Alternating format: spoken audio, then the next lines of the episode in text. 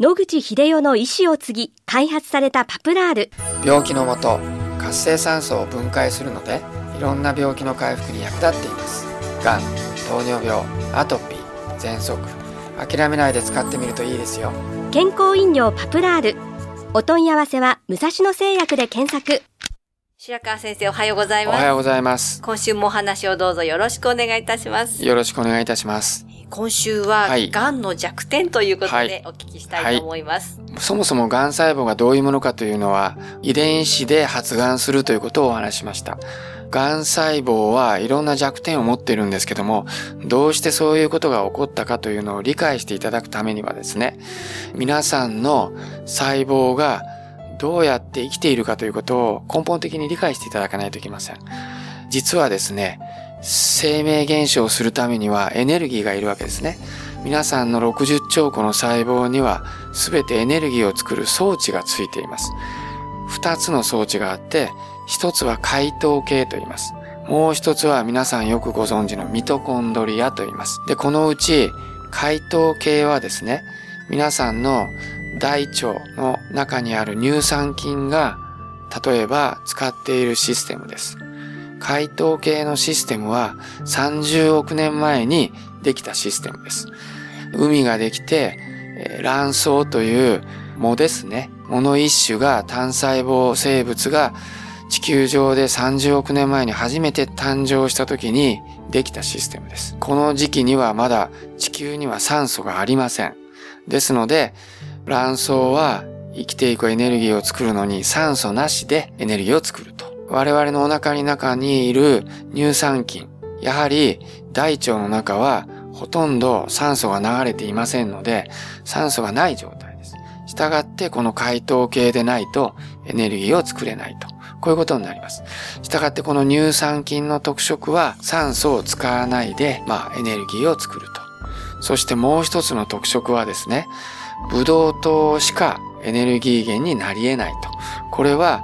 今を去ること昔30億年前にブドウ糖を使って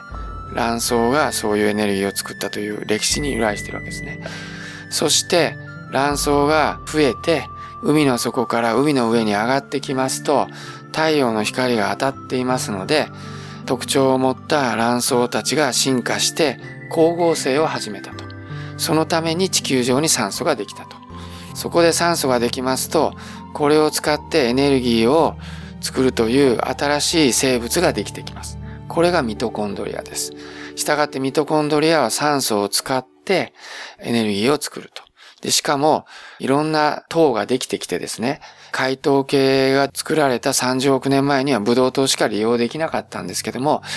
炭素を持ったものなら何でも使えるというふうにミトコンドリアは進化してきたわけです。この二つの全く違うシステム、解糖系とミトコンドリア系が一つの細胞の中に共生するということが起こったわけです。皆さんの細胞、それから全ての植物、動物はこのエネルギーシステムになってるわけです。で、全く違うシステム。解糖系は酸素を使わないで、ブドウ糖しか使えないシステム。一方、ミトコンドリアは酸素を使ってエネルギーを作り、そして全ての炭素を使ってエネルギーを作ることができるという、全くあの違う性質を持っています。では、どうして今日に至るまでこの二つが共存してきたかというと、例えば皆さんが100メートルを走った。その時には実は呼吸してないんですね。すると酸素が入ってきませんので、無酸素状態でエネルギーを作る解糖系というのがどうしても必要なわけです。これに対してマラソンをする時などは結局酸素をずっと取り込んでエネルギーを作って走っていくと。短距離に強い選手とマラソンに強い選手とは違う筋肉が発達しているということになります。そのような理由で両方のシステムが残ってきたと思われます。で、ところがですね、がん細胞はこのミトコンドリアを使っていないということが新たに分かってきたわけです。したがって解糖系だけで生きているという状態になるわけです。そうすると、このことが先ほどから申し上げている癌の欠点につながる。どうしてか。ブドウ糖しか使えません。ブドウ糖を遮断されると、癌は生きていけないわけです。そこで、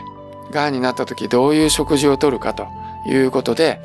例えば玄米菜食にしなさいとよく言われるんですけども、その理由はですね、玄米にしたり、白い米を食べずに、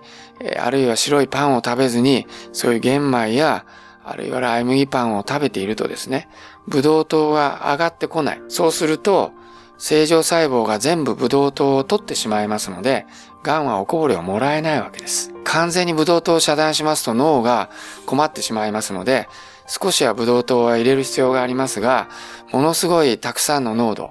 例えば白い米や白いパンを食べますと、ビューンとブドウ糖が上がってしまいまして、一生懸命正常細胞がブドウ糖を取ってもですね、使い切らんわけです。そこで癌に流れていって、癌細胞を元気にしてしまうので、外していくということが必要になります。食事をどうするかということは重要なことですが、裏を返せば、ブドウ糖しかエネルギー源にならないという癌の弱点をうまく利用しているわけです。一方、解糖系しか使えないとなると、癌細胞はブドウ糖しか使えません。そして、解糖系というのは非常に低い温度でうまく回転するようにできています。したがって癌細胞は低温に非常に強いわけです。人間は34度ぐらいになりますと死んでしまいますが、癌細胞は33度、32度になっても死にません。非常に低温に強いんです。ということは逆に言うと高温には弱いということです。この結果、癌の人に対して温熱治療をすると癌を殺すことができると。温熱治療をして体の温度、あるいは深部温度を40度まで上げますと、癌細胞はあっさり死んでしまいます。解糖系だけで動いているという弱点をうまく捉えると、ブドウ糖を体にあまり与えないような食事をとって、温熱治療によって体を例えば40度ぐらいに上げるという治療をしますと、癌細胞は参ったという形でやられるということになります。ありがとうございます。はい、またお話の続きをお願いいたします。はい、お話の相手は FM 西東京の飯島千尋でした。諦めないで、末期がん。遺伝子治療、免疫細胞療法、温熱治療。抗がん剤に頼らない最先端のがん治療で生きる希望を。ご相談は東京中央メディカルクリニックへ。電話03-6274-6530。03-6274-6530。